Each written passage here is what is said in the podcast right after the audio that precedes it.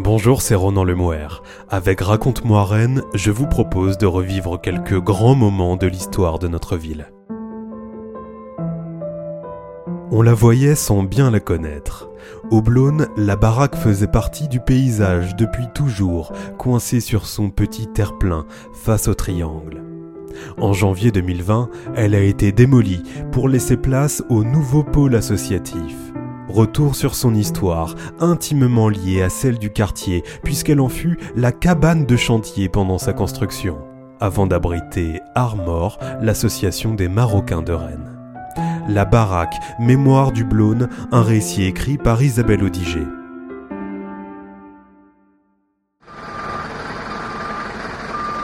Nous sommes au milieu des années 1960, au sud de la ville.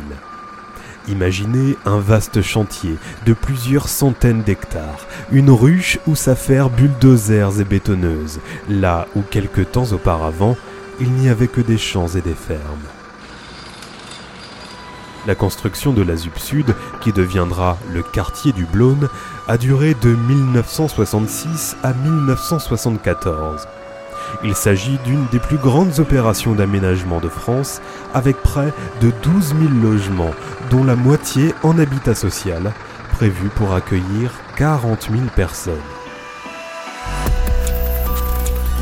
Il faut en effet loger une population de plus en plus importante, liée à l'exode rural et aux besoins de la toute nouvelle usine Citroën, qui vient de s'implanter à la Jeannet et qui emploie près de 14 000 salariés.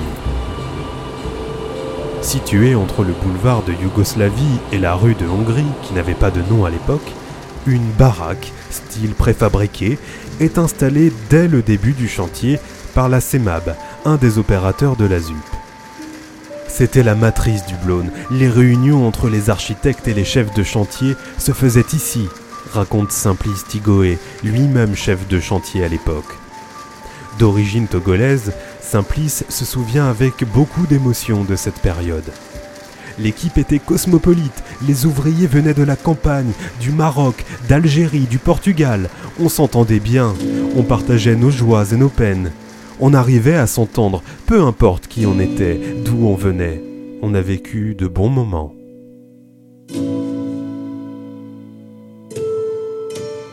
Début 1980. Le chantier est terminé depuis quelques années. Reste la construction de l'équipement culturel Le Triangle, qui est en cours et qui sera inauguré en 1985. Pendant les travaux, la baraque sert de local associatif pour les jeunes du quartier, mais également, pendant un peu plus d'un an, pour des femmes en recherche d'emploi. Elles se sont dénommées les Marjolaines. Lucienne Mazuret, dite Lulu, figure du Blône où elle habite depuis 1971, fait partie de ce groupe. Ce lieu pour nous était synonyme d'émancipation, témoigne-t-elle. On voulait se prendre en main, être indépendante. Ça n'a l'air de rien comme ça, mais avoir un téléphone était très important, même s'il ne sonnait pas souvent. Et d'ajouter, on faisait des petits boulots, du ménage, de la couture, des repas. Cela a changé le cours de notre vie, nous a permis de faire le premier pas. Et surtout, nous n'étions plus seuls. Nous, ce qu'on voulait, c'était sortir du chômage. En 1985, les jeunes d'origine marocaine du Blône montent une équipe de foot. Ils ont besoin d'un local. Ce sera la baraque pour se retrouver avant et après les matchs. À tour de rôle, les familles sont de corvée nettoyage de maillots jusqu'à l'achat d'une machine. On vend des boissons et des sandwichs pour financer le club, la TCM 1, qui comptera jusqu'à 150 licenciés et connaîtra son heure de gloire avec la Coupe du District, remportée en 1986. Tranquillement, la baraque devient ainsi le pouls de la communauté marocaine et fait le pont entre les âges. Quand j'étais petit, on allait voir les grands jouer au foot et on retrouvait les parents de la première génération. On a énormément de respect pour eux. Avec peu de moyens, ils ont agi avec beaucoup de force.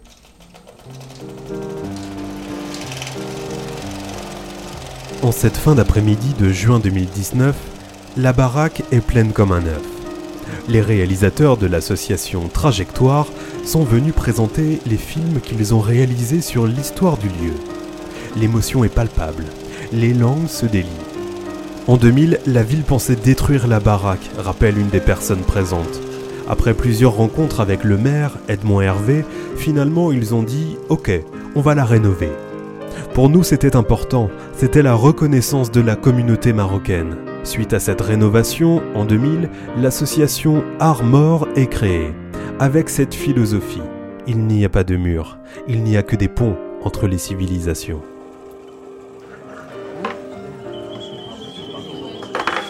Jusqu'à sa démolition, certains ne loupent pour rien au monde l'heure d'ouverture de la baraque à 17h.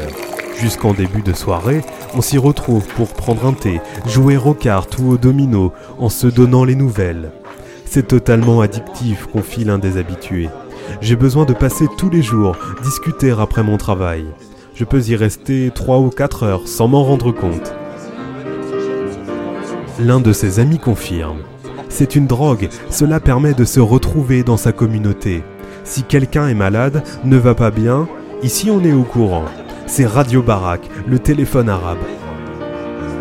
Entraide, solidarité, soutien sont les mots qui reviennent pour parler de la baraque. On y organise par exemple le repas du mort à l'occasion d'un décès. Deux jours pris en charge par l'association où la famille et les proches peuvent se retrouver, parfois jusqu'à 150 personnes. Fin janvier 2020, la baraque a été détruite pour laisser place au nouveau pôle associatif de quartier.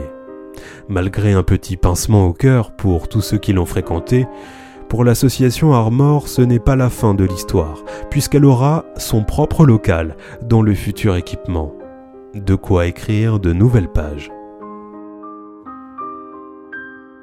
La baraque Mémoire du Blône, un récit écrit par Isabelle Odiger. C'était Ronan Lemouer, à bientôt pour un nouveau numéro de Raconte-moi Rennes.